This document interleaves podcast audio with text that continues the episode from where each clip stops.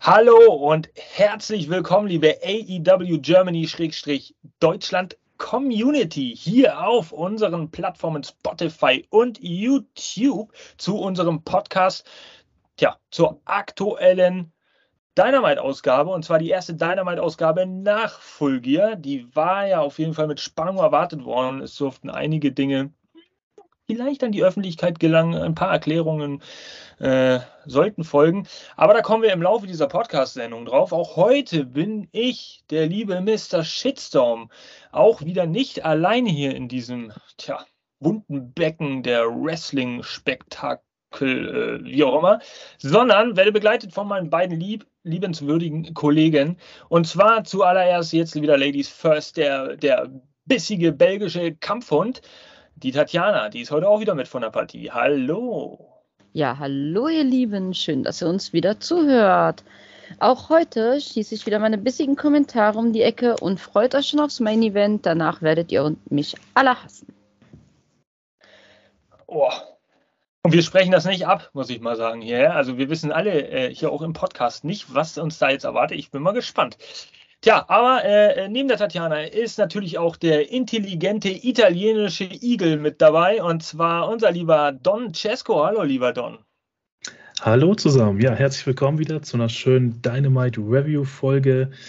Ja, bin echt gespannt, was so nach Fulgia passiert ist. Ich hoffe ihr auch und auf geht's in diese geile Rückblicksfolge. Ja.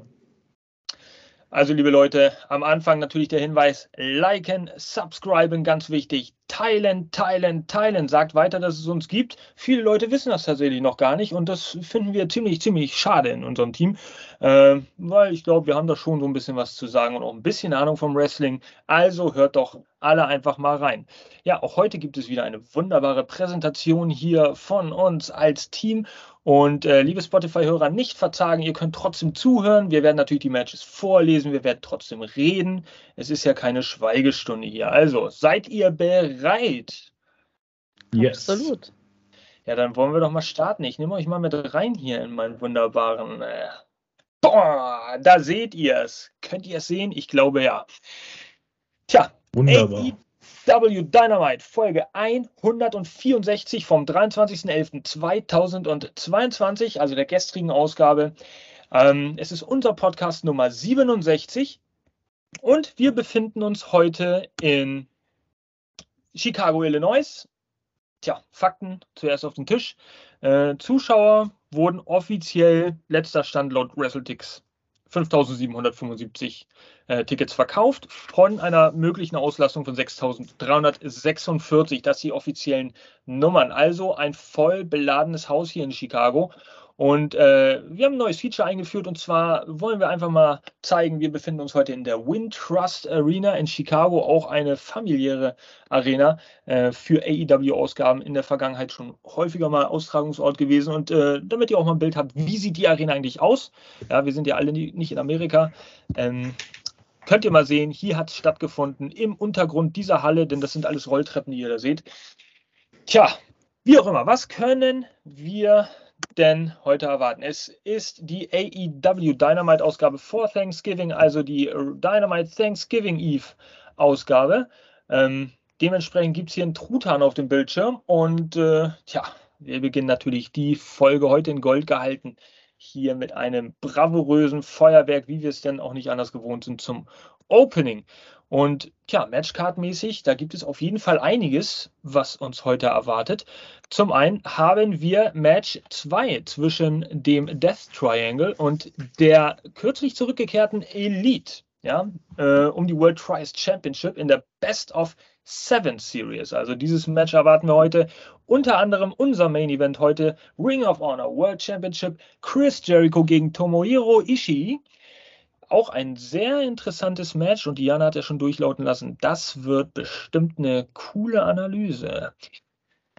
Weiterhin geht es um den All-Atlantic Championship zwischen Orange Cassidy und Jake Hager. Das soll dann auch unser Opener werden, aber zuvor gibt es noch was anderes. Es gibt auch noch die Aussicht auf ein, tja, 2 gegen 2 gegen 2 äh, Tag Team Match. Hier wird es als Three-Way Tag Team Match zwischen TJ, Jamie Hater und Britt Baker und Willow Nightingale und Sky Blue. Damit wird geworben. Also äh, zwischen vielen anderen interessanten Sachen, die noch stattgefunden haben. Ja, zuerst würde ich jetzt das Wort aber gleich mal übergeben an unseren Promo-Fuchs. Und zwar den belgischen bissigen Kampfhund. Man kann es nicht oft genug sagen, denn da ging es ja schon ziemlich hart los hier in dieser Dynamite-Folge. Ja? Wir sehen im Ring William Regal. Tja, liebe Jana, was hat er uns denn zu sagen? Ja, nachdem wir ja große Erwartungen an Dynamite hatten, dass wir eine kleine Auflösung bekommen, warum er geturnt ist, wurden wir leider enttäuscht. Ähm, als erstes bekamen wir nur gesagt, dass wenn wir wissen wollen, was MJF zu der Sache zu sagen hat, wir eine Woche darauf warten dürfen. Schon ertönt Moxleys Musik und er kämpft sich mal wieder seinen Weg durchs Publikum. Natürlich ging es darum, Regal in die Finger zu bekommen. Allerdings, äh, bevor er das konnte, stand schon Brian Danielson im Ring und hielt ihn mit vereinten Kräften zurück. Und ähm, ich weiß nicht ganz genau, was Brian Danielson so animiert hat, Regal zu verteidigen. Man hatte ja schon ein bisschen das Gefühl, er fleht und bittet um Gnade er, er, er, hielt Moxley auf, er schlug ihm sogar ins Gesicht, um ihn zu beruhigen, ähm, erzählte davon, wie sehr Regal ihm geholfen hat. Ähm, ja, bei seiner, bei seiner Bindung zu seinem Vater, der ja auch irgendwie dieselben Dämonen durchgemacht hat, die Mox durchmachte. Und wirklich, es war schon ein, ein Flehen und ein Jammern, fand ich. Ähm, letztendlich ähm, sehen wir einen Mox, der, der mit sich selber ringt, wie er auf die Situation zu reagieren hat. Aber im Endeffekt gab es nur einen kleinen Satz an Regal und zwar nimm, nimm die Beine in die Hand, verschwinde so schnell du kannst und komm nicht wieder. Ein bisschen widerwillig hat er dann auch den Ring verlassen. Ähm, viel wurde uns nicht erklärt, Auflösungen gab es fast keine. Ähm, wir müssen jetzt abwarten, gespannt sein, was MJF uns nächste Woche zu sagen hat.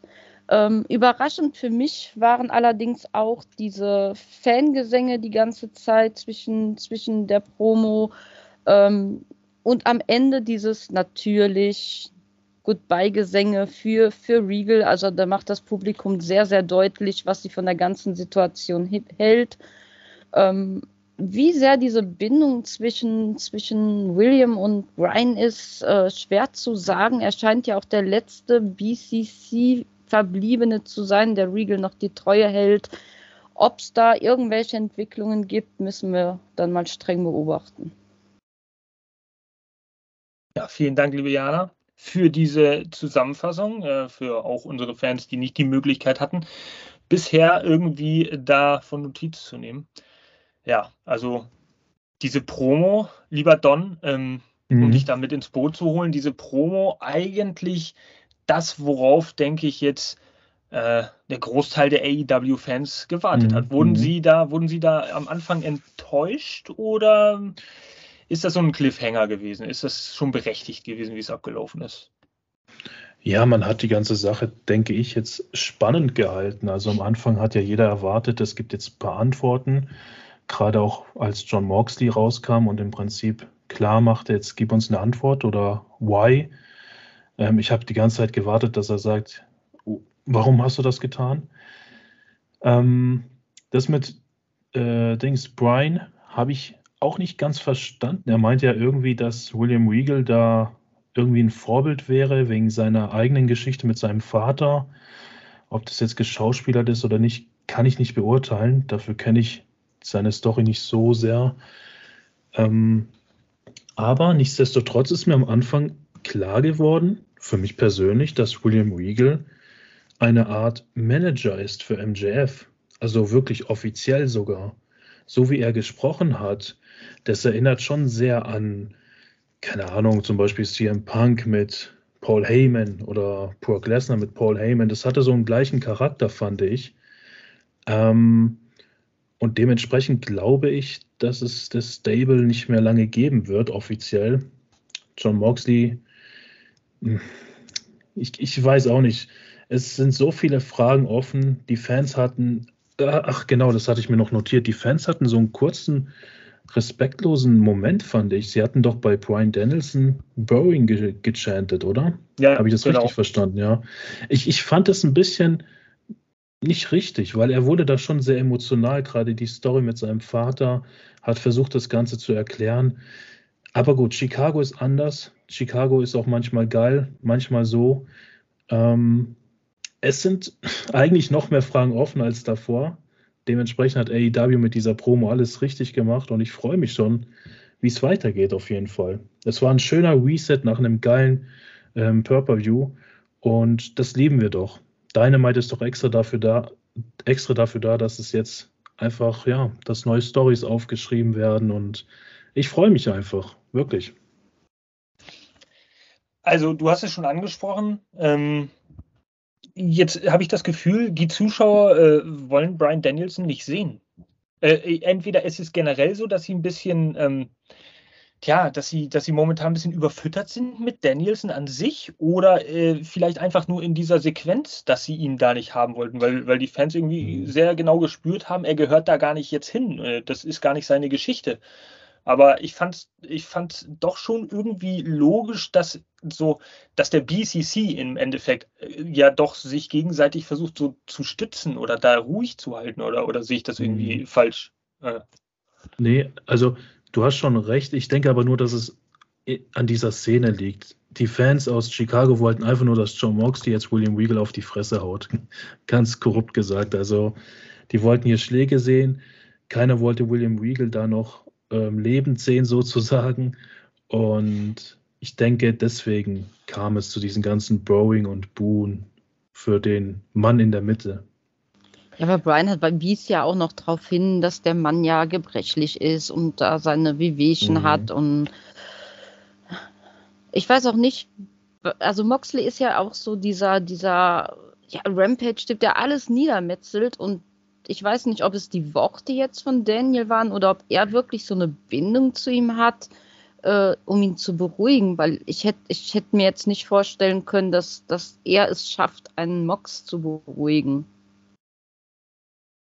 Hm. Ja, naja, eigentlich ist das schon komisch, aber also Ironie des Schicksals eigentlich, dass jetzt Danielson derjenige ist, wenn wir uns mal ganz am Anfang dieser BCC-Geschichte, äh, wenn wir da uns da mal zurückerinnern, dass William Regal eigentlich derjenige ist, der, der Moxley und Danielson ähm, beide vertragen hat und ja dieses Stable gegründet hat äh, mit, mit diesen beiden als ja, Gründungsmitgliedern oder als anfänglichen Mitgliedern. Und jetzt ist es quasi wieder Danielson, der, der zugunsten William Regals eingreift. Das finde ich, wird vielleicht ein bisschen, bewerte ich es über, vielleicht überschätze ich das auch, aber ist eigentlich ein sehr schöner Kreis, der sich da so schließt, Storyline-technisch, wenn man genau hinguckt, dass dieser, dass, dass der Blackpool Comic Club halt doch, doch äh, ja, dass er doch irgendwie mehr bedeutet oder mehr ist, als wir in den letzten Wochen und Monaten so sehen durften. Also, dass da mehr Geschlossenheit irgendwie herrscht oder herrschen sollte, ähm, als das vielleicht jetzt on air rübergekommen ist. Also, just my two cents, kann sein. Also, ähm, persönlich, äh, am Anfang gab es natürlich auch noch äh, rüde FU Regal. Ähm, Chance vom Publikum, also der, was soll man dazu sagen, sein Lord Uhu-Stift, der seine Rolle seit gefühlt 100 Jahren perfekt ausführt, gerade wenn er ein Heel spielt. Ähm, der kann, ich weiß, der, der kann auch mit einem, mit Holzbalken sprechen und da wird eine 5-Sternes-Promo äh, draus. Das ist einfach, Regal ist einfach für mich ein All-Timer. Das, das, ist, das, wird, das bleibt auch weiterhin so. Nichtsdestotrotz fand ich jetzt die Promo so, so ein bisschen dünne. Denn äh, klar hat man jetzt einen Cliffhanger aufgebaut und man wartet nächste Woche auf das, was MJF zu sagen hat. Aber auf der anderen Seite hätte ich mir da als Zuschauer schon gerade nach Fulgier ein bisschen mehr Offenheit oder mehr Klarheit gewünscht. Ähm, damit es mich halt noch mehr fesselt. Und dafür war es dann doch sehr, die, weiß nicht, sehr, sehr, sehr an der kurzen Leine gehalten. Das ist das richtige Wort. Ja, irgendwie bot mir diese Promo nicht genau das, was ich zu sehen wollte. Und ich war auch einer, der sehen wollte, dass Moxley ihm einfach mal eins auf die Nüsse haut. Aber naja, bekanntlich ist da ja nichts draus geworden. Ähm, tja, keine Ahnung. Ja, falls es da dazu, zu dieser Thematik, wir werden das natürlich verfolgen für euch, liebe Community, in den kommenden äh, Tagen und Wochen, was da vor sich geht. Ähm, falls es dazu nichts mehr weiter gibt, würde ich mal umschwenken auf äh, ja, die Szene, die danach kam. Und zwar sollte da Keith Lee interviewt werden. Ja? Und äh, der stand im Backstage-Bereich mit Kopfhörern auf. Liebe Jana, hast du da einen kurzen Text? Äh, eigentlich wirklich ganz kurz und zwar, ähm, ja, wie wir sehen, wollte Rennie Keith interviewen, aber noch bevor er etwas sagen konnte, kam Swerve dazu und wie wir ja gesehen haben, haben die beiden ihre Zusammenarbeit beendet. Ähm, sie wollten jetzt wohl unter vier Augen miteinander reden, äh, aber Keith wies auch ganz deutlich darauf hin, wähle deine Worte weise. Was dann passiert, war nicht für uns ersichtlich. Ich denke, da werden wir in der nächsten Zeit hoffentlich eine Auflösung bekommen. Ähm, also ich habe das Gefühl gehabt, für Keith ist die Sache durch und äh, Swerve versucht vielleicht noch was zu retten, was meiner Meinung nach nicht mehr zu retten ist. Sehe ich. Hm. Achso, mhm. Äh, dann Xing Shang Shang. Nee, ich, ich finde deine Ansicht sehr, sehr interessant. Ich würde nur gerne eine andere haben. Also ich habe eine andere, würde ja, ich kurz erläutern. Ding. Ich hatte nämlich so den Eindruck, dass wir jetzt hier so eine Art ähm, Friedensgespräch sehen, offline, also nicht mit der Kamera. Und das bedeutet für mich gleichzeitig, dass wir jetzt nicht diesen normalen Split sehen werden die nächsten Wochen, sondern dieses noch stärkere äh, freundschaftliche. Also man hatte jetzt einen fetten Schaden, man hat sich angezickt und jetzt kommt man irgendwie noch stärker zurück. Ich glaube, so wird der Aufbau stattfinden in den nächsten Wochen. Aber es bleibt spannend. Also ich finde deine Ansicht auch sehr, sehr interessant. Ähm, ganz ehrlich, mein, deine gefällt mir sogar besser. Also würde ich mir persönlich auch mehr wünschen, obwohl ich immer sage, die beiden brauchen sich an sich, an sich nicht. Aber ich habe mich irgendwie an dieses Tag-Team gewöhnt. Mhm. Ja, ich auch. Krass, ja, das ist äh, ja irgendwie so, so eine Ansicht, die, glaube ich, alle irgendwann schon mal hatten in den letzten Wochen in unseren Podcast-Analysen, dass die im Laufe der Zeit irgendwie ganz gut harmoniert haben, auch wenn anfänglich viel Skepsis war. Äh, das geht ja jetzt auch schon ein paar Monate. Ähm, aber ich, äh, lieber Don, ich habe das genauso verstanden wie du. Ich habe sogar, ich meine verstanden zu haben, dass Keith Lee sogar derjenige war, der meinte, dass, äh, ja, okay, come on, let's talk uh, behind closed doors oder irgendwie sowas hat er gesagt also das scheint wohl doch auch eine Bereitschaft seitens Keith Lee zu sein, dieses Tag Team irgendwie am Leben zu halten und vielleicht diese Missverständnisse aus dem Weg zu räumen. Sehr interessante Geschichte hier, weil wir natürlich auch mit als allererstes darauf spekuliert haben, okay, das Ding wird auf jeden Fall auseinandergehen. Und wieder überrascht uns äh, AEW mit einem naja, werden wir mal schauen, ob es das ist, aber mit einem recht grandiosen Storytelling, was mal in unverhofft in eine andere Richtung geht. Ja, nicht so dieser plain old Crap, den man, den man immer schon gesehen hat, Split vorbei, jeder geht seinen Weg. Nee, äh, man kann auch an so einer Beziehung arbeiten. Das ich hoffe, es kommt nicht auf, also ich, ich möchte einfach einen Keith Lee nicht als Ziel sehen. Das ist aber meine persönliche Meinung. Ich hoffe, dass der seinen geraden Weg weitergeht, egal was da jetzt bei rumkommt. Ja. Gut. Damit also dann auf zum Opener, wenn man so möchte, zum Opening Match wenn man so möchte. Ja, Regal hat uns ja schon geopend, wenn man, äh, wenn man das so sagen kann. Der Opener, ja, All Atlantic Championship und zwar, der Titelträger niemand Geringeres als Orange Cassidy gegen Jake Hager und ja, lieber Don, ich würde dich mal bitten, komm, gib uns mal von, gib uns mal zum Besten so. Wie hast du das? Ich flippe hier die Bilder mal ein bisschen durch und du kannst mal so ein bisschen dir von der Brust reden. Ja, also insgesamt muss man ja schon sagen, ich fand es eigentlich ganz gut, dass wir jetzt so eine Art Comedy-Match kriegen nach dem ganzen ernsten Promos.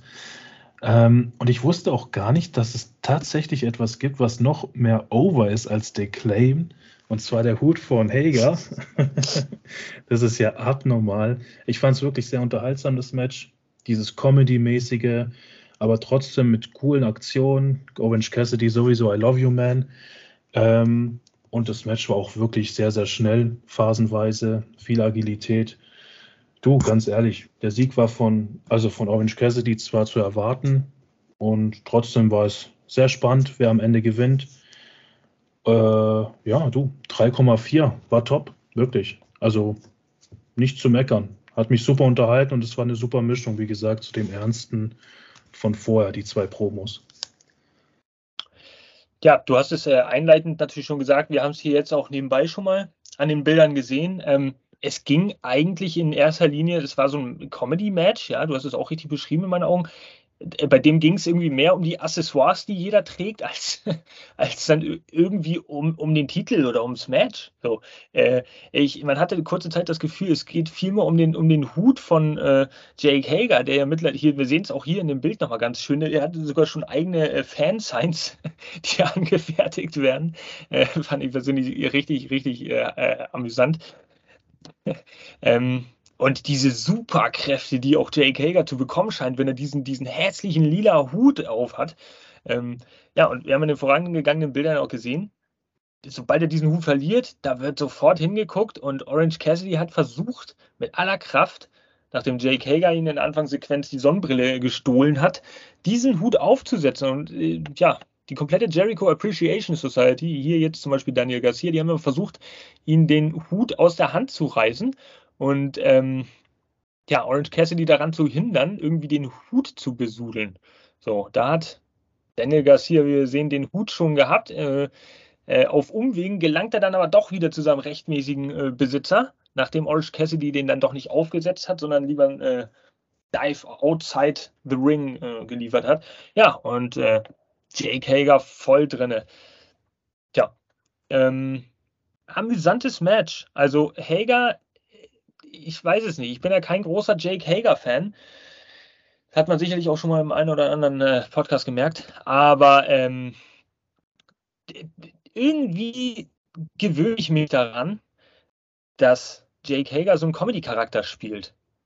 Der, der, kann das irgendwie, der kann das irgendwie ganz gut, obwohl er eigentlich ein Powerhouse ist und auch ganz dominante Matches zeigen sollte. Er hat auch hier viel dominiert durch seine Kraft, durch seine, durch seine äh, ja, durch seine Größe, durch seine Ausstrahlung natürlich. Aber ähm, weiß nicht, wie geht euch das? Könnt ihr, könnt ihr mit dem Jake Hager im Comedy-Stil was anfangen? Jana? Äh, auf, also definitiv mehr als, als in regulären Matches, weil das ihm irgendwie eine Facette verleiht. Ich hatte auch das Gefühl, es war irgendwie so ein Handicap-Match für, äh, für Hager. Es war ja nicht nur gegen Cassidy, sondern auch irgendwie so verteidige meinen Hut. Also ich fand es amüsant gemacht und für, wie du sagst, für jemand, der eigentlich aus einem aus einem härteren Genre kommt, ähm, er hat das so glaubwürdig erzählt. Ich glaube, dass dieser Mann mit diesem Hut schlafen geht. Wenn er mir sagt, er geht damit unter die Dusche, ich würde es ihm glauben. Ja, also absolut. Ähm, Don, ich weiß nicht, ob du noch eine Meinung dazu hast, so zum Comedy, zum Comedy Hager. Kann, kann AEW langfristig vielleicht mit Hager wieder doch was, doch, doch was machen? Also ich, ich wollte mir das gerade nicht, also vorstellen mit dem Hut und Schlafen gehen und alles, das ist irgendwie gruselig. Danke, Jana, für die Bilder. Bitte gern. Ähm, Hager hat eigentlich ein Riesenpotenzial und ich habe mich schon immer gefragt, er ist ja wirklich einer der Wrestler, der mit, also der hat den besten Vertrag, finde ich, weil der hat so wenig Einsatzzeit und kassiert die ganze Kohle. Ähm, und steht halt auch immer hinter dem Schatten von Chris Jericho. Und gerade solche Momente wie jetzt in der Dynamite-Folge, die sind sehr wichtig für ihn, um ihn wieder nach oben zu bringen. Weil er ist ein Powerhouse, wie du gesagt hast. Und du, irgendwann könnte ich ihn mir auch gegen Wardlow zum Beispiel vorstellen. Warum nicht? Der Weg ist zwar noch lang, aber das Potenzial ist da und da gehört er, glaube ich, auch am Ende hin. Weil Comedy, alles schön und gut, ist zwar aktuell cool, aber ja, ich, ich glaube nicht, dass das auf lange Sicht so unterhaltsam bleibt, wie es gerade ist. Ja. Das wäre jetzt quasi ein Exhibition-Match mal für diese Woche als Filler, der die mal der andere Seite von Jake Hager wieder zeigen konnte. Vielleicht eine andere Kombinationsmöglichkeit irgendwie auf der Card. Ähm, ja, gut. Wir haben es äh, in den vorangegangenen Bildern immer schon mal andeuten oder ja, andeuten sehen können. Der Hut wurde ja nach einem nach einem äh, Lock-up nach einem Ankle-Lock quasi rausgedreht, wurde weggeworfen von Orange Cassidy. Tja, Äh, den musste natürlich Jake Hager schnellstmöglich wieder aufheben, diesen Hut. Und äh, das hat Orange Cassidy genutzt zum Orange Punch ausholen. Äh, Whip-In ist in die Seile gegangen, hat ihn danach dann zu einem Sunset Flip Roll-In Pin durchgebracht und hat seinen Titel damit dann auch verteidigt. Mehr oder weniger ist also dieses Match auch durch, durch die Hutgeschichte entschieden worden. Doch ähm, tja, das, was jetzt eigentlich äh, Gesprächsstoff für Gesprächsstoff sorgen sollte, in der heutigen Dynamite-Ausgabe. Das ist dann nach der Ringglocke, nach dem Ring, äh, nach dem Matchende passiert. Vielleicht vorher schon mal die Sternebewertung. Lieber Don, du hast ja schon mal gesagt, 3,4 Sterne bei diesem Match. Da bin ich total bei dir. Ich habe hier auch 3,4 Sterne stehen. So kann ich mir den Hager auch mal angucken. Das war kurzweilig, das war unterhaltsam und passte auch super so zu einem Orange Cassidy, zu diesem ganzen, zu diesem ganzen Roundup. Jana, ich weiß nicht, wie siehst du das? Wie viele Sterne hast du da gegeben? Ich bin fast bei euch. Ich habe 3,3. Ja, gut. Dann haben wir doch einen sehr guten Durchschnitt. Also äh, haben wir anscheinend alle doch ein bisschen Ahnung von dem, was wir hier äh, sehen und wovon wir reden. Nichtsdestoweniger trotz, also die Ringglocke ertönte, äh, er hat seinen Titel verteidigt und plötzlich kam The Factory, allen voran QT Marshall, äh, auf die Rampe und äh, ja, Jana, du hast es wahrscheinlich auch wieder ein bisschen detaillierter vielleicht verstanden. Ich habe nur so viel verstanden, dass Orange Cassidy ja so bereitwillig seinen äh, All-Atlantic-Titel gegen jedermann jede Woche irgendwie verteidigen will. Ähm, und danach, tja, ging dann irgendwie das unter. Kam da noch irgendwie mehr? Äh, dazu kam jetzt nicht mehr, aber mir kam es auch so vor, als wollte er halt gerne äh, sein Interesse am Titel bekunden. Aber soweit kam es ja nicht mehr, denn es wurde auf einmal sehr, sehr düster in der Halle. Und spätestens, als wir Julia Hart erscheinen sehen, denke ich mal, wussten wir alle, was die Stunde geschlagen hat. Und zwar das House of Black ist zurück. Haben wir ja bald schon erwartet. Als erstes räumen sie mal Best Friends aus dem Ring und äh, gehen dann direkt auf The Factory los und auch so ein paar Securities dürfen dann noch dran glauben. Äh, es gab sogar einen Dante Inferno gegen einen Mitarbeiter auf der Stage. Äh, dann kam diese wunderschöne Ansprache von, von Malachi Black, so an die Zuschauer gerichtet. Mitglieder der House of Black erhebt euch und da haben wir tatsächlich einige gesehen im Publikum, die sich wohl angesprochen fühlten, denn es erhoben sich einige von den Sitzen. Ähm, und Excalibur meinte dann noch dazu, sie sind gekommen, das House of Black hat es wohl auf alles und jeden abgesehen. Also ein fulminanter Rückkehrer, ähm, für mich so ein bisschen geheimer Chef der ganzen Sache ist aber Julia Hart. Mal sehen, welche Rolle sie da einnimmt, aber für mich hat sie so von der Positionierung eine Leadership angenommen. Aber vielleicht sehe ich es auch falsch, aber ich lasse mich gerne überraschen. Auf jeden Fall schön. Wir haben das House of Black, frischer Wind, äh, gespannt, in welche Richtung es geht. Tja, ich, ich weiß nicht, Trials-mäßig würde irgendwie Sinn ergeben, aber ich glaube, da ist jetzt der Spot ziemlich gut zugebucht, allein aufgrund dieser Best of Seven äh, Series Match-Serie, die, die ähm, Death Triangle und Elite haben. Also ich denke mal, im Trials Championship in der Division da wird jetzt kein Platz sein. Ja, du hast es gesagt. Wir dürfen uns überraschen lassen. In kommenden Wochen werden uns zeigen, wohin die Reise geht. Ähm, wie das House of Black da wie das House of Black da gebuckt wird. Und das ist natürlich auch das Ende der Spekulationen, dass Malakai Black irgendwie doch durch eine Hintertür zu irgendeiner anderen Promotion äh, zurückkehren oder generell wechseln könnte. Die gab es ja auch in der Vergangenheit. Hier haben wir also die Antwort. Das Bild seht ihr bei uns hier in diesem Podcast, wenn ihr auf YouTube zuschaut. Malakai Black und das House of Black ist wieder vereint, wieder zurück bei der Thanksgiving Eve Ausgabe von Dynamite. Tja, so viel also dazu. Und äh, ja, jetzt ein Match, das auch ziemlich viel Spannung verspricht. Es ging ja immer noch um den Gewinner des World Title Eliminator Tournaments. Und da äh, dürfte jedem mittlerweile bekannt sein, dass das Finale, wie viele, ja, wie sagen wir, wie einige vermuteten, richtig, Ethan Page gegen Absolute Ricky Starks All Ego Ethan Page gegen Absolute Ricky Starks äh, lautete. Und die trafen jetzt auch aufeinander. Tja, und da würde ich das Wort mal wieder meinem lieben, äh, unserem lieben Chef übergeben. Der hat da bestimmt auch tja, mit Adleraugen zugeguckt. Ja, mit Adleraugen zugeschaut und vor allem, es war wirklich mega unterhaltsam. Zuallererst habe ich mir nochmal Gedanken gemacht über diesen Turnierbaum, den wir hatten. Und ganz ehrlich, am Ende konntest du keine bessere Paarung für das Finale haben. Da hat AEW alles soweit richtig gemacht, in meinen Augen.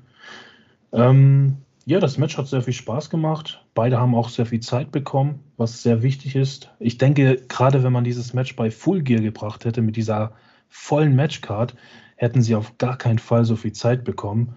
Ihr seht es schon hier in den Bildern, es war wirklich hin und her ausgeglichen. So wünscht man sich doch. Ähm, jeder hatte so seine Höhepunkte, um den Sieg zu, äh, ja, zu sichern. Ähm, ja, du, am Ende, Ricky Starks hat es geschafft. Und ich sag dir ganz ehrlich, ich freue mich irgendwie voll auf die Promos zwischen ihm und MJF, wenn es dazu kommt. Wenn sie jetzt nur ein Match haben werden, okay, dann werden wir nicht viel von den Promos haben. Aber wenn, freue ich mich drauf, weil der Wiki, der kann das schon. Also der hat auch ein kleines Fable für gute Promos in meinen Augen. Und ich habe hier als Note die 3,5. Hm. Okay, sehr coole, sehr coole ähm, Analyse von dir. Ähm, ich habe mir hier aufgeschrieben, ja, erstmal für mich, so oberflächlich gesehen, habe ich das ganze Match immer beobachtet, äh, wie zählt Ricky Starks jetzt seine Verletzung. Das ist für mich irgendwie da doch auch immer ein bisschen wichtig zwischendurch hat man gemerkt, okay, er hat es jetzt nicht so übertrieben dargestellt, also so, so, überzeugend dargestellt, aber alles in allem hat das, das ganze Match durchweg schon ganz gut dargestellt, diese Verletzung. Und ähm, wir haben natürlich auch gesehen, dass Ethan Page da voll auf die Rippen gegangen ist und auch auf die, auf die Schulter, auf diese ganze Region, die da bandagiert ist. Wir sehen es hier in dem Bild ganz gut. Ähm, eine Sache vorab, was mit dem Match nichts zu tun hat. Auch in diesem Match wurde, da äh, habt ihr kein Bild zugesehen, liebe Community, ähm, auch Stokely Hathaway vom Ring wieder, ja, wieder der Halle verwiesen, nachdem er äh, äh, Ethan Page nach einem Dive von Ricky Starks quasi aus dem Weg gezogen hat, sodass Ricky Starks einfach auf den, auf den Hallenboden, äh, auf, dem, auf die Matte geflogen ist. Ähm, wir befinden uns momentan, glaube ich, in so einer äh, Get Out of Here-Ära. Ja? Und ich habe vor glaub, gefühlt sechs, sieben Wochen mal gesagt, wir befinden uns in einer Chop-Ära. Da gab es in jedem Match gab's immer Chop-Serien von 20, 30 Chops. Und jetzt momentan wird jede Woche mindestens einmal irgendjemand so völlig übertrieben vom Referee, so mit diesen Gestiken, Get out of here! Und die Fans rasten aus, äh, der Halle verwiesen. Also ich, ich weiß nicht, äh, ob das irgendwas zu bedeuten hat, aber das sind so Kleinigkeiten, die sind ganz niedlich zu beobachten. Ähm, Kritikpunkt, also zur Benotung komme ich gleich, aber Kritikpunkt äh, ist für mich gewesen, äh, die haben, ja, AEW hat Ethan Page gerade in den ersten fünf Minuten, sechs Minuten des Matches so dominierend und schwächend, also Ricky Starks schwächend, dargestellt, dass von Anfang an klar war, wer dieses Match gewinnt.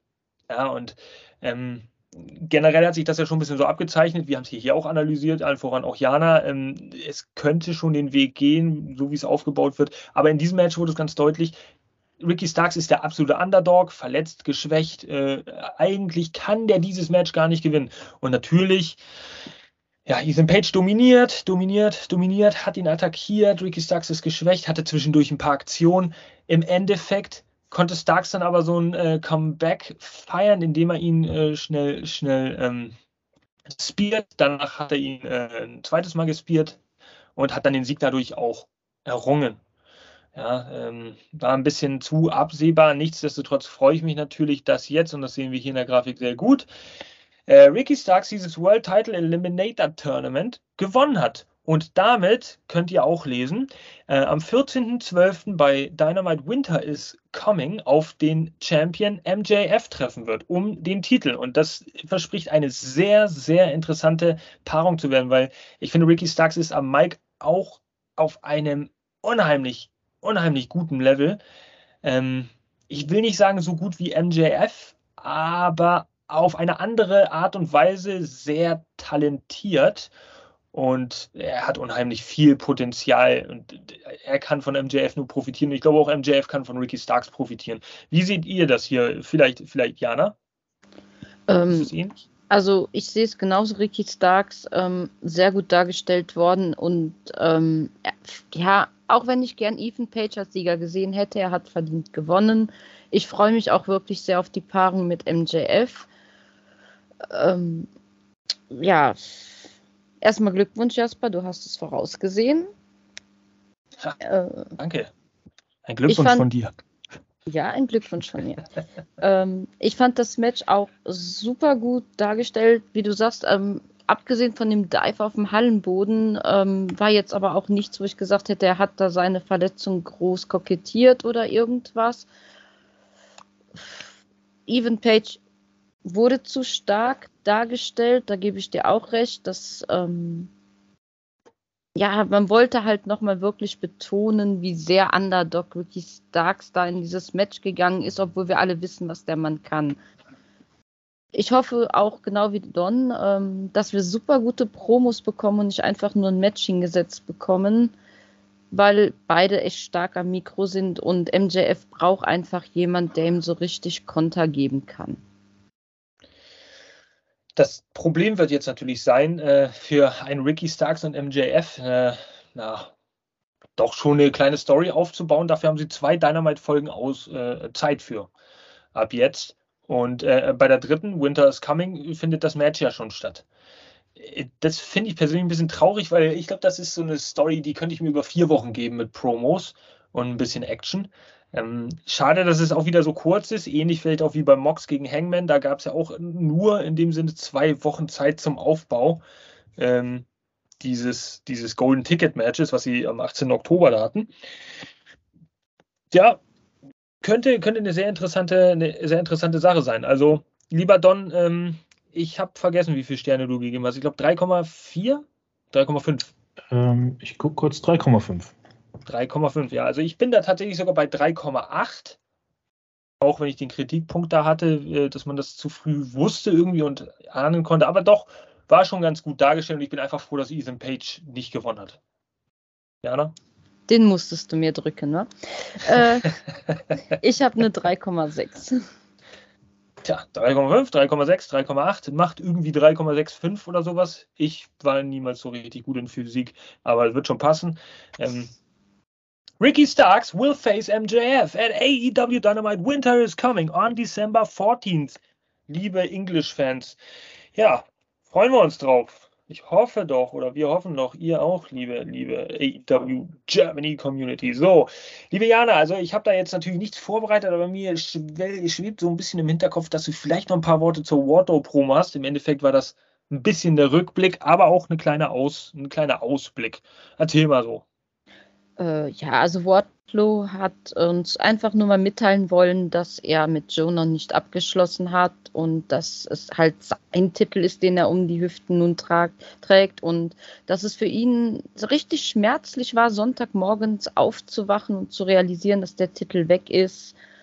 Und ähm, hat dann auch nochmal angedeutet, dass er ja Hobbs richtig dominiert hat und öfters gebombt hat und dass nur ein Schlag in seinen Nacken von Joe ihn hat aufhalten können und ähm, ja, dass die Wege sich noch nicht trennen und er, er will seinen Titel zurück. Ja, vielen Dank dafür. Also auch die Story noch nicht auserzählt. Äh, da könnte es noch die einen oder anderen Schlagabtausch und das ein oder andere Match mal geben, äh, was sicherlich ganz interessant zu beobachten sein wird. Wozu ich allerdings Bilder habe, weil es auch einfach, tja, ich möchte, ich möchte jetzt nicht untertreiben bei dem, was ich da sage, aber weil es auch größenmäßig einfach auch, auch für mich persönlich emotional eine sehr, sehr große Sache war, war die, dieser Incident, wozu wir da Footage bekommen haben bei Dynamite zwischen Kagel und Bow Wow. Ja, also ich weiß nicht, ich, ich bin eigentlich bin ich sprachlos. Ich habe mich die ganze Zeit gefragt, ist dieser Bow Wow eigentlich dieser Lil Bow Wow? Aber ich glaube schon. Mittlerweile ist er wahrscheinlich Big Bow Wow. Ähm, tja, ich habe ehrlich gesagt, Sarkasmus jetzt mal aus, jetzt mal meine ehrliche Meinung, ehrlich gesagt, null verstanden, was diese Promo da eigentlich aussagen äh, sollte.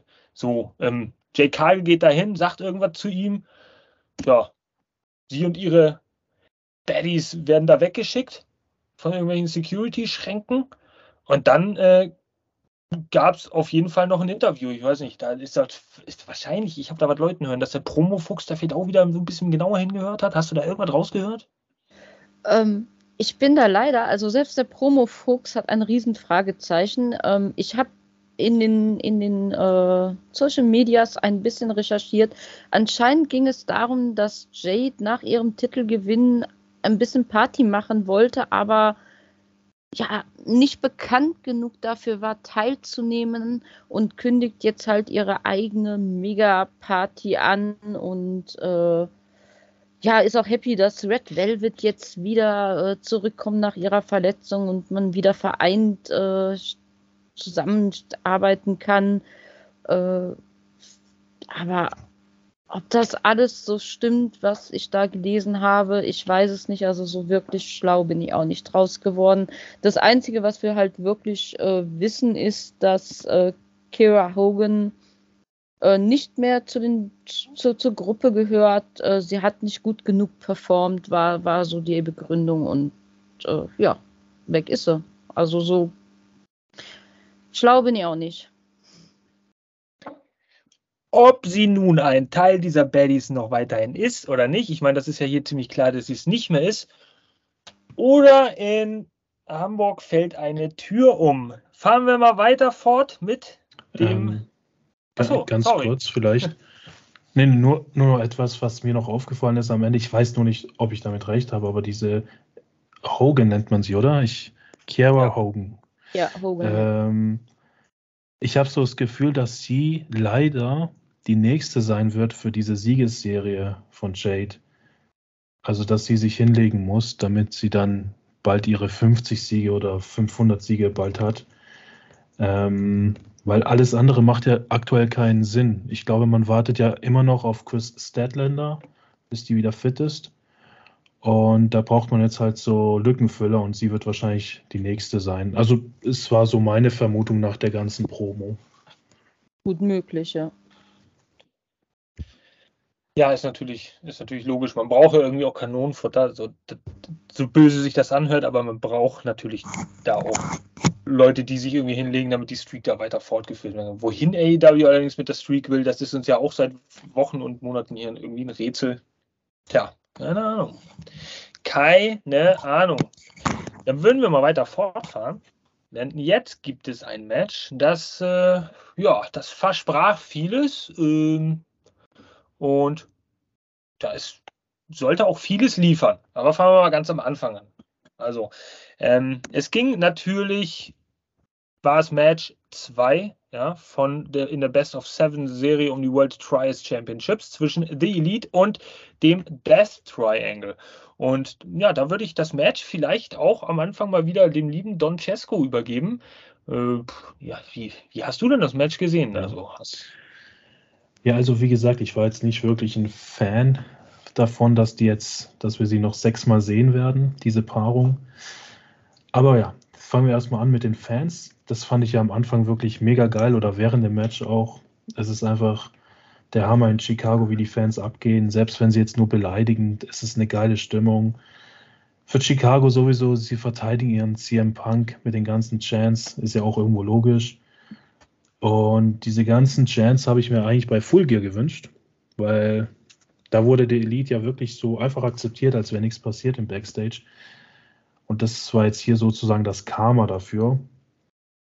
Ja, das hat wirklich großen Spaß gemacht. Ähm, und ich finde, das ist genauso wichtig wie das Wrestlerische im Ring, dass die Fans da mitmachen. Deswegen Props an euch, Chicago. Ähm, ja, ich war tatsächlich überrascht, dass mir dieses Match auch gefallen hat. Ähm, das Ende war natürlich ein bisschen so lala, wo also wegen dem Ende gebe ich keine fünf Sterne. Aber sonst war das Match wieder sehr schnell, Agilität, alles da, schöne Highfly-Moves, obwohl der ganze Matchaufbau komplett anders war. Ne? Diesmal war ja nicht mal Kenny Omega und Pack im Vordergrund. Ähm, man hat sich so ein bisschen durchgemischelt da, die Karten durchgemischt und das fand ich sehr interessant. Und also man merkt einfach, bei diesen sechs Athleten stimmt die Chemie on point, wirklich on point. Das kannst du nicht besser machen. Und sowas siehst du auch nicht, also sowas siehst du sehr, sehr selten im Wrestling. finde ich. Ja, aber ich bin natürlich auch gespannt, ob in den nächsten fünf Matches ähm, diese Chemie weiterhin Bestandteil sein wird. Denn ich gehe davon aus, dass die Elite am Ende 4-3 gewinnen wird. Das bedeutet, das sind dann auch sieben Matches. Keiner wird sich den Sieg vorher holen. Und dass Steph Drangle ähm, sich dann am Ende splitten werden, weil diese Unstimmigkeiten waren jetzt noch deutlicher als bei Full Gear. Gerade am Ende mit diesem Hammer. Ähm, ja, ich denke, darauf läuft es hinaus. Und ich würde jetzt noch einen kleinen Zeiler zitieren von mir selber. Da ich ja doch der dumme kleine Optimist bin, möchte ich das trotzdem sagen, dass ich mir irgendwie während dem Match so gedacht habe, hey, wie wäre es denn, wenn CM Punk doch noch irgendwie eine Rolle da einnehmen könnte in diesen sieben Matches und man doch irgendwie eine Story im Hintergrund plant mit ihm. Ich weiß, nennt mich verrückt, aber du, ganz ehrlich, diese 1% Hoffnung kann mir keiner nehmen. Und ich gebe dem Match eine 4,8. Genau. Stark, stark auf jeden Fall. 4,8. Ähm, ja, äh, vielen Dank für deine Analyse soweit. Ähm, wir sehen ja hier, oder wir haben auch schon gesehen, Pack ist mit Maske aufgetreten. Das hat, ähm, ich glaube, Taz oder Excalibur während des Matches dann auch mal kurz erklärt, dass äh, das Pack sich bei Fulgi eine, eine gebrochene Nase zugezogen hat, deswegen diese Maske trug. Ähm, die wurde hier dann im Laufe des Matches, und da gehe ich gerne auch noch mal ganz kurz zurück, ähm, damit wir hier diese, diese Folie quasi von vorne starten.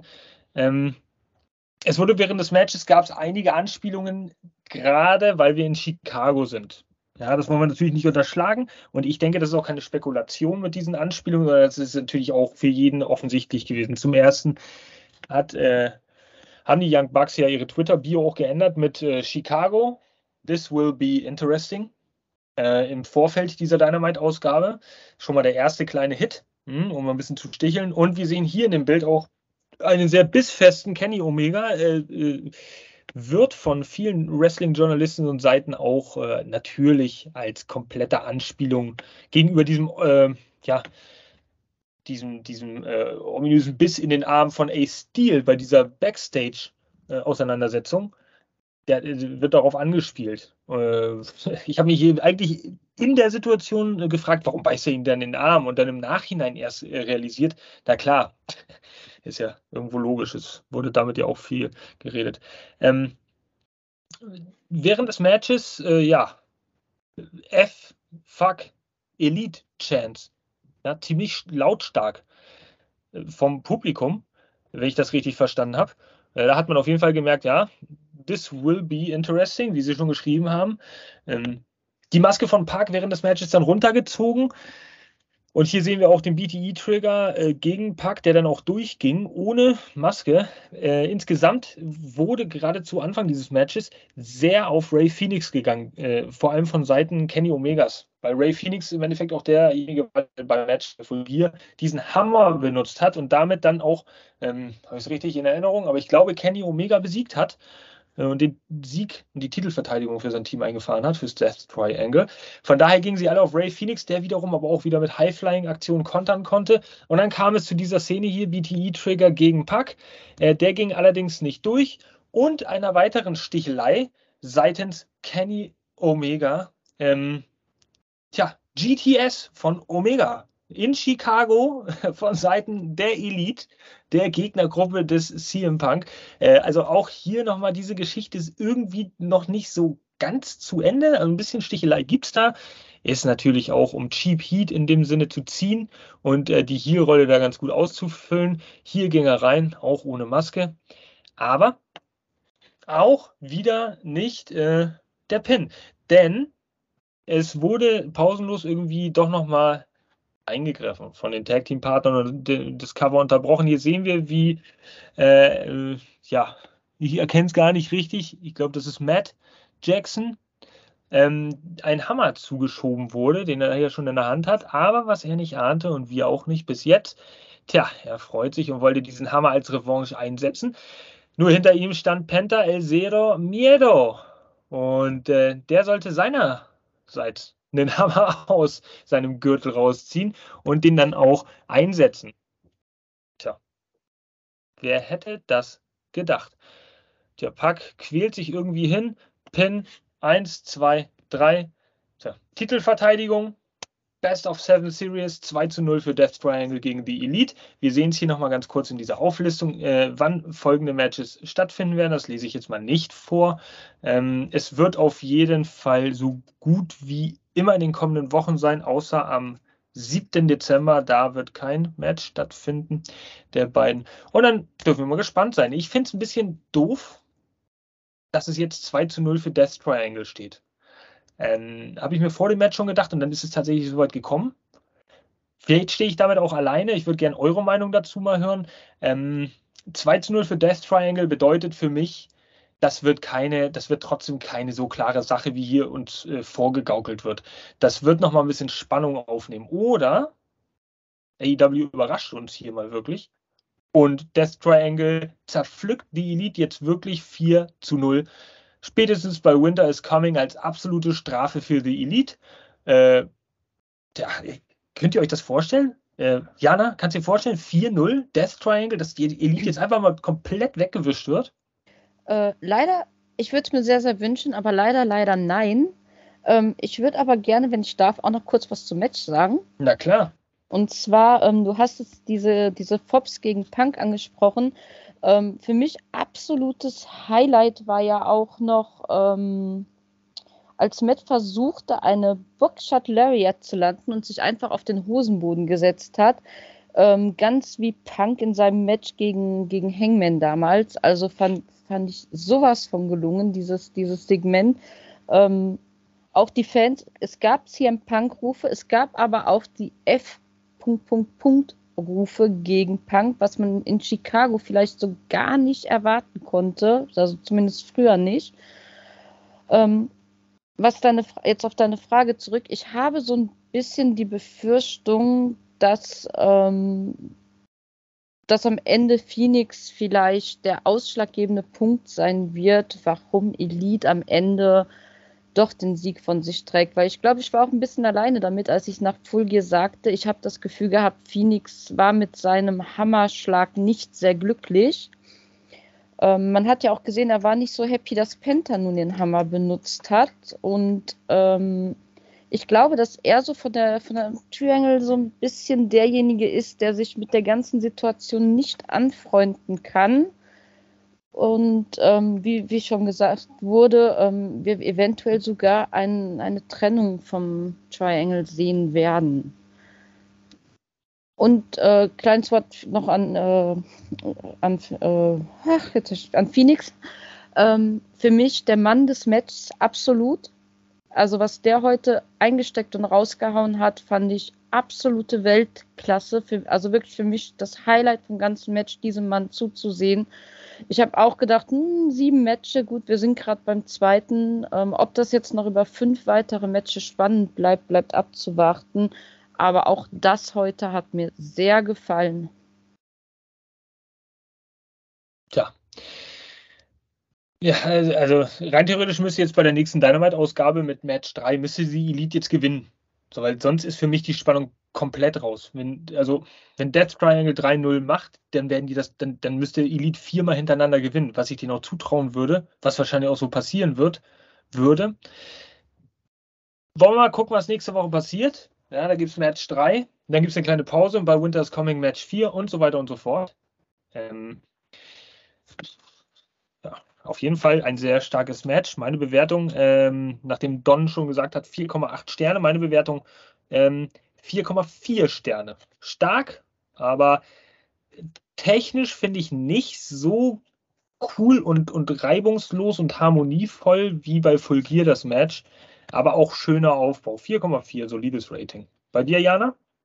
Äh, eine 4,5, aber ich glaube, der liebe Don hat noch gar nicht äh, seine Meinung jetzt zu deiner Frage beantwortet. Ach ja, wenn, wenn, lieber Don, wenn du natürlich eine Meinung dazu hast, äh, dann also, ich warte ja drauf, dass hier die Leute schreien. Wie gesagt, ich, ich vermute tatsächlich, dass es am Ende 4-3 stehen wird. Dann der Split von Dev. Und ja, dass die Elite dann am Ende Champions sind. Was natürlich cool wäre, ist mir gerade eingefallen mit deiner 4-0. Ähm, ich fände so ein 4-0 gar nicht mal so schlecht als Strafe auch für die Elite, weil, sind wir doch mal ehrlich, sie mussten jetzt einen Monat oder fast zwei Monate nicht kämpfen. Also sie waren nicht gesetzt, nicht gebuckt als Strafe, Suspendierung. Und jetzt noch so ein 4-0 und damit ist die Strafe abge, ja, ja, beendet, sage ich mal. Also wäre auch nicht schlecht. Das Einzige, was mich so ein bisschen stört, ist dieses Bild, was du gerade so offen hast. Das scheint nach so einem Plan. Ähm, also man hat wirklich geplant, bis sieben Matches das Ganze durchzuziehen. Es kann natürlich auch sein, dass die uns jetzt eine Falle stellen und wir so denken sollen, aber dafür kennen wir AEW, glaube ich, zu gut. Wenn sie solche Bilder machen, dann ziehen sie auch diese Bilder durch. Deswegen, ja, werden sie sieben Matches haben. Je mehr wir darüber diskutieren, umso klarer ist mir das eigentlich nicht, dass wir sieben Matches haben. Ich glaube ich glaub gar nicht, dass das unbedingt so knapp. Ach man, da können wir so lange spekulieren, da drehen wir uns, glaube ich, auch nur im Kreis. Wir gucken uns das mal an, die kommenden Wochen. Ähm, Sagen wir so, ein 4-0 gegen Elite wäre natürlich oberflächlich gesehen eine Strafe, würde der Elite aber jetzt auch nicht großartig schaden, weil diese Siege hier vom Death Triangle ja auch mehr oder weniger einfach irgendwie billig und betro auf betrogene Art und Weise oder Cheat-Art und Weise zustande gekommen sind. Das heißt, die Elite, naja, würde, glaube ich, nicht auf diese Art und Weise so viel Schaden davon nehmen, wenn sie tatsächlich auch eine hohe Packung kassieren würden. Aber einfach meine Meinung. Gucken wir uns das mal an. Gut, also auch ein unterhaltsames zweites Match mit einem anderen äh, Ablauf als bei Full Gear. Und das ähm, ist, ja, bitte. Mir fällt gerade noch was auf, sorry, dass ich dich unterbreche. Ähm, auch in dieser Einblendung sind Young Bucks in Schwarz gehalten. Und wir hatten ja all diese mystischen Einblendungen. Ich bin mir noch nicht sicher, ob wir nicht vielleicht in diesen Best of Seven Series noch irgendeinen Wandel von den Young Bucks zu sehen bekommen. Vielleicht war das einfach nur so ein Andeuter, ein Weg dahin, dass sie eine andere Facette annehmen, um dann doch äh, gegen Death Triangle mal siegen zu können? Könnte man auch quasi als Entwicklungsstufen sehen, jetzt jedes Match, Match für Match, irgendwie das. Es muss ja notgedrungen auch jedes Match eine andere Geschichte oder ein anderer Ablauf stattfinden, weil das wird ja sonst langweilig. Das heißt, sie müssen sich ja auch für jedes Match was komplett Neues irgendwie einfallen lassen. Das ist jetzt bei zwei Matches schon gelungen. Ja, okay, das erste war natürlich das, was wir alle erwartet haben, technisch hochwertigst. Das zweite war schon eher so ein bisschen strategisch oder taktisch gesehen. Die Young Bucks hatten einen langfristigen Plan mit dem Hammer, sind halt nur nicht klüger gewesen als das Death Triangle, weil die einen besseren Plan hatten in der Hinterhand. Gucken wir mal, was bei Match 3 rauskommt. Ne? Welche Wendung oder wie es da vonstatten geht. Gut, also haben wir einen guten, soliden Durchschnitt. 4,8, 4,4, 4,5. Macht, glaube ich, 4,6 in etwa. Guter Durchschnitt. Schönes Match. Vielen Dank an beide Parteien. Als nächstes sehen wir nach diesem Match René Paquette auf der Stage. Und tja, Jana, hast du, hast du da irgendwas gehört? Hat René Paquette da irgendwas Interessantes verkündet? Irgendwas Wichtiges? Ja, und zwar haben wir es endlich geschafft, dass Ende des Ätherim-Titels ist eingeleitet. Nach Absprache mit Van der Rosa, die leider nicht sagen kann, wann sie wieder ins Titelgeschehen oder generell ins Ringgeschehen einsteigt, legt sie den Titel nieder. Somit ist Jamie Hater ab jetzt und sofort reguläre AEW Champion und auch die Regentschaft von Tony Storm geht nun in die Geschichtsbücher ein als Women's Champion. Und ich höre Sean Spears in Kanada sitzen. Juhu, juhu, ruft er. Endlich kein Interim-Schrott mehr. Ähm, tja, das heißt natürlich auch, es ging quasi irgendwie nahtlos über, denn eigentlich wollte sie ja dann auch noch Jamie Hater und DMD irgendwie interviewen oder. Aber das hat DMD dann kurzerhand übernommen, ja. Und naja, viel Inhalt gab es da jetzt auch nicht. Der grobe Rahmen glaube ich, von dem, was äh, Dr. Britt Baker da gesagt hat am Mikrofon, war, ähm, sie, sie braucht dafür keine offizielle Ankündigung, dass das alles wegfällt, denn sie war sowieso äh, in ihren eigenen Augen niemals ein Interim-Champion, wenn ich das richtig übersetzt habe. Sie haben es auch nicht im Vokabular, war einfach genau. so Aussage.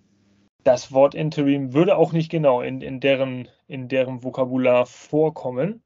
Sehr schön. Aber ja, nichtsdestotrotz, dann wurde René Paquette auch weggeschickt, ziemlich despektierlich von äh, Dr. Britt Baker und sie marschierten zum Ring, sodass natürlich äh, der Auftritt von äh, ihrer Schütz, ihrem Schützling Jamie Hater da nicht äh, unterbrochen wird, ja.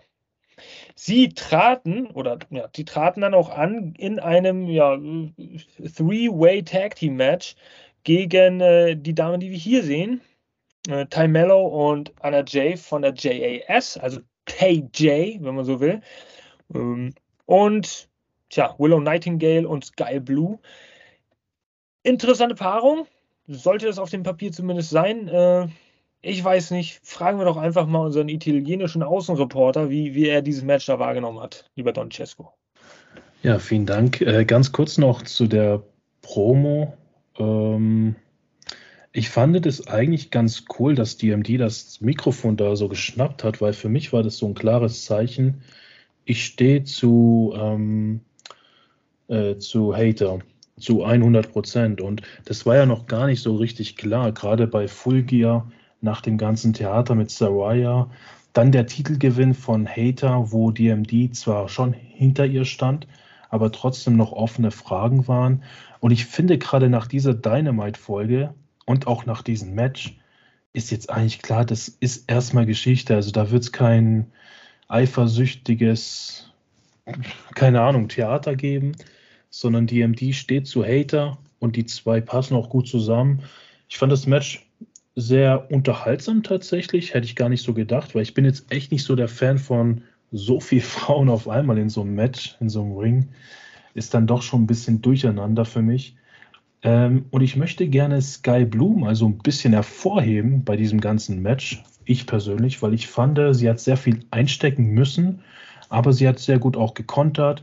Sie hat sehr viele Aktionen geboten, war für mich die schnellste im Ring und die unterhaltsamste. Ähm, aber klar, am Ende haben die Richtigen gewonnen. Gar keine Fragen, äh, gar keine Frage. Und ich bin tatsächlich ein bisschen gespannt, wie es jetzt mit Hater weitergeht. Weil ich könnte mir so vorstellen, dass Tai da die nächste sein wird, die mit ihr eine Rivalität aufbaut, weil Tai wird ja auch sehr, sehr stark gepusht.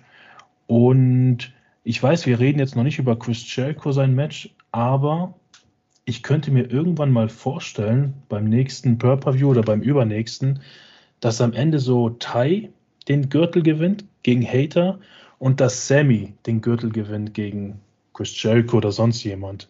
Und dann wären die beiden so am Ende als Paar, die das Gold in die Luft heben. Also irgendwie sowas habe ich mir nach diesem Match so vorgestellt. Ähm, ja, genau. So viel dazu. Achso, meine Note. Ähm, da habe ich eine 3,2. 3,2? Solide. Ja. Du hast, äh, du hast Sky Blue hier, ähm, naja, gewürdigt und, ge und gelobt, ein bisschen herausgehoben. Äh, das war überraschenderweise für mich so die Person in diesem Match, die noch am meisten Aufbaupotenzial hat. Ja, cooles Ring-Outfit und so weiter, sticht ein bisschen ins Auge und macht sie ein bisschen anders als so die, die, die Damen sonst da im Ring. Aber äh, es gab so ein paar Abstimmungsschwierigkeiten und auch mal so, ne, ich will sie nicht Botches nennen, aber so ein paar Situationen, wo sie das Timing, so, glaube ich, nicht richtig ge, ge, ja, getroffen hat oder das Timing nicht richtig gesetzt hat in ihren Moves. Äh, wiederum gab es auch ein paar gute Aktionen und das, äh, das Selling war, also das Selling gegen, der Aktion gegen, gegen Sky Blue war auch okay. Ähm, bis auf die finale, ja, die finale Situation. Ähm, die wir hier äh, auch gleich nochmal eingeblendet sehen werden. Und zwar hier, als äh, Dr. Britt Baker dann zum Stump äh, ansetzte und Sky Blue. So, und da hole ich wieder zum Rundumschlag aus, weil das ist ja kein Problem, das betrifft Sky Blue jetzt alleine, aber das ist ein sehr gutes Beispiel dafür, wenn man sich diesen Stump anguckt, ja. Er geht gegen den Kopf. Wir haben alle aus der Vergangenheit gelernt. Wir wissen, der Kopf ist das höchste Gut irgendwie beim Wrestling, was zu beschützen äh, gilt. Aber dieses, dieses dieses Selling von den Damen, in den Matches, das ist für mich in vieler Hinsicht sehr grottig.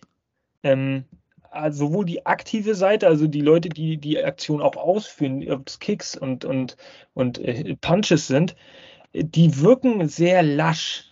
Und das ist nicht immer so, aber sehr häufig noch. Und wenn dem gegenüber dann auch noch ein schlechtes äh, Selling steht, dann macht es die ganze Leistung im Ring jetzt nicht sonderlich ansehnlicher in meinen Augen. Und das hatten wir hier auch so in einigen Situationen.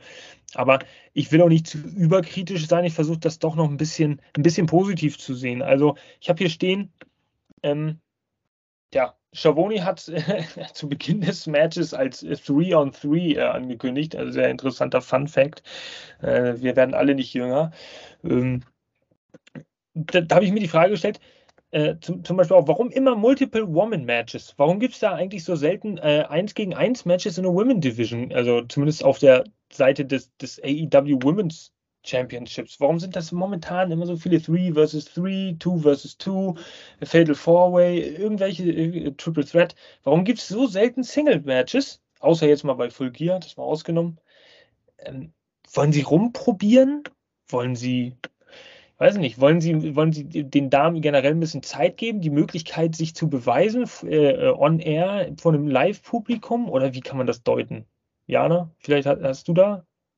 Uh, also ich denke, ihr, ihr beide habt das schon echt äh, länger analysiert, als das Match ging. Ähm, ich habe auch nicht so den Fokus auf das Women's-Geschehen.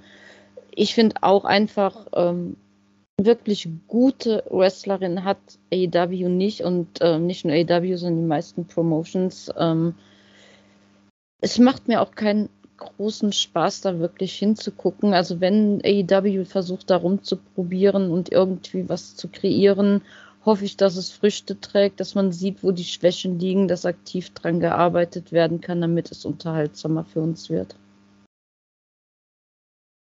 Berechtigter berechtigter Einwand von dir. Als Fazit bleibt am Ende des Matches, ja, Britt Baker und Jamie Hater werden ähm, dominant dargestellt und sind jetzt quasi so ein äh, absolut dominierendes Tag-Team in der, in der Women's Division. Ähm, auch als Einzelperson sehr dominierend, auf die man sich verlassen kann. Jetzt frage ich mich, wie man denen denn äh, von Face-Seite da entgegenstellt. Ja? Da dürfen wir auch mal gespannt sein, was die nächsten Wochen passiert. Also von mir gibt es bei dem Match hier eine 3,0. 3,0 Sterne. Liebe Jana, hast du da noch eine Bewertung? Bin genau wie du, also auch 3,0. Und da bin ich echt lieb. Puh, wenn das so schon losgeht, lieber Don, also worauf können wir uns denn da beim Main Event einstellen? Wollen wir das wirklich hören? Dann, äh, oh, ja. dann werde ich Mrs. Storm, ich sag's dir. Oh Mann, geil. Kommen wir mal schnell dahin. Ich versuche so wenig wie möglich zu reden, aber es geht einfach nicht. Denn als nächstes haben wir dann hier sehen wir die drei nochmal feiern und hier sehen wir die drei auch nochmal auf der Rampe feiern. Also die haben nämlich dieses Match gewonnen. Als nächstes sehen wir eine kleine, aber feine Backstage-Sequenz zwischen Top Flight und FTR. Ja, und liebe Jana, ich will dir das Wort jetzt einfach mal, ich, ich, ich, ich weiß nicht, willst du was dazu sagen? Sonst nehme ich dir das Wort aus dem Mund. Ähm, ich habe die ganzen Promos. Wenn du gerne was hast, ähm, hau auch gerne mal raus. Ja, ich will dir jetzt nämlich, nachdem ich das weiß, den, den, deinen großen Auftritt für den Main Event lassen. Äh, also bei dieser kleinen Promo, bei diesem kleinen Interview im Backstage-Bereich ging es eigentlich um eine gegenseitige Respektsbekundung, wie sehr sich beide Teams eigentlich schätzen und äh, ja und so weiter und so fort.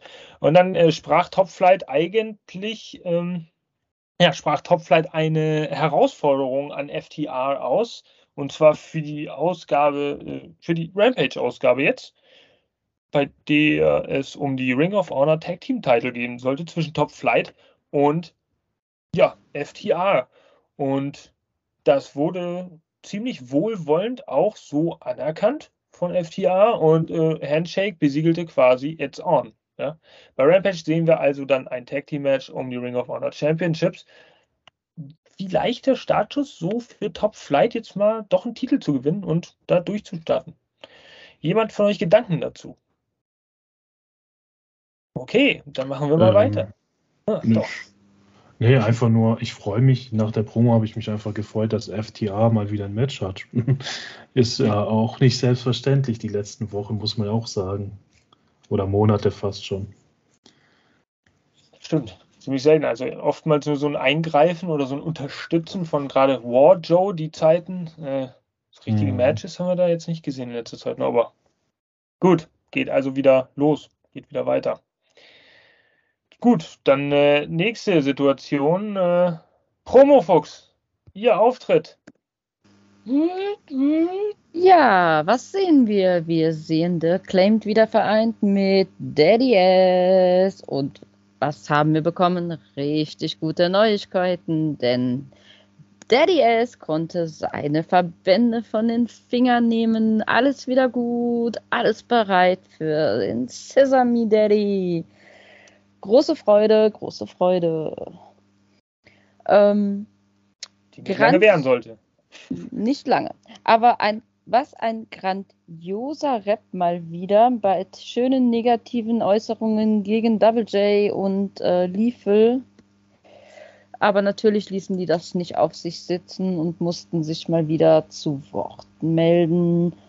Ähm, als äh, Double J aber anfing zu sprechen, gab es auch wieder ganz böse Rufe von den Fans. Ähm, F. -Punkt äh, wollen wir gar nicht aussprechen. Und äh, Daddy S. konterte mit: Kann mal bitte jemand diesen alten Mann von der Leinwand nehmen?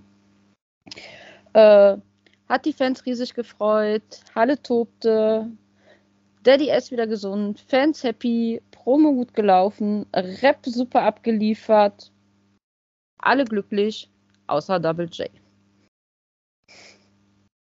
Und es wurde, wie hier zu erkennen, Gesissert. endlich wieder gescissert. Jetzt frage ich mich aber auch schon seit einigen Wochen eines. Äh, warum bei Promos generell bei AEW werden die manchmal angekündigt auch äh, ja, als Hauptpro mit als Hauptprogrammpunkt. Und dann gehen diese Promos manchmal drei Minuten. Und haben auch eigentlich, also eigentlich Kein hat diese Inhalt. Promo gar, ja, eigentlich hat diese Promo überhaupt gar keinen Sinn gehabt, außer jetzt mal öffentlich bekannt zu geben, dass er jetzt hier, äh, sich den Verband von den Fingern nehmen kann. Ähm, ja, weil die reden dann, dann gibt es zwei, drei Sätze, nicht nur äh, acclaimed, sondern generell auch äh, Wrestler so in vorangegangenen Promos die reden zwei, drei Sätze, dann werden die unterbrochen von irgendeinem Einwand, der auf der Videoleinwand dann vorgetragen wird von irgendeinem Widersacher. Dann sagen die danach noch irgendwie einen Satz dazu, dann wird was gemacht und dann ist das auch schon wieder vorbei. So, und dann dauert der Entrance eigentlich auch schon länger als die ganze Promo und die Geschichte, die im Ring stattfindet. Also, weiß nicht, was hat das für einen Sinn? So einfach nur, damit sie on air sind, damit sie einfach auftauchen und noch im Gespräch bleiben come on, das könnt ihr auch ein bisschen besser machen. Also. Das, das auf jeden Fall auch, aber ich glaube, oder ich bin jetzt der Einzige irgendwie, der jetzt gedacht hat, dass Double J keine Fehde mehr hat mit Sting und Darby Allen. Also das wurde wirklich beendet mit dieser Promo. Und ich habe so den Eindruck, dass Double J jetzt in Richtung Declaim geht ähm, und da was aufbauen wird.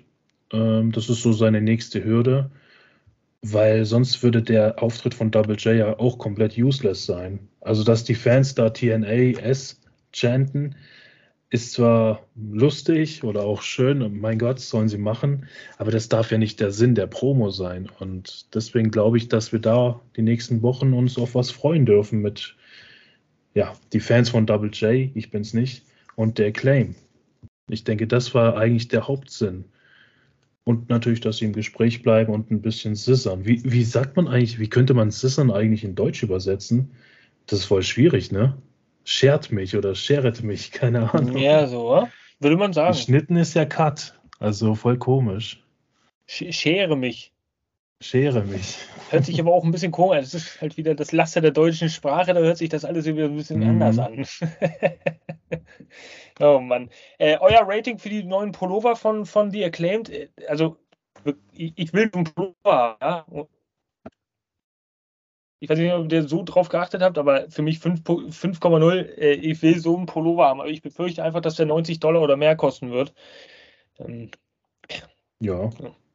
4,8. 4,84. Also für mich, finde ich geil. Gut. Du wirst arm, Jasper. Hast du schon Cesarus ja. Oberteil bestellt, ja?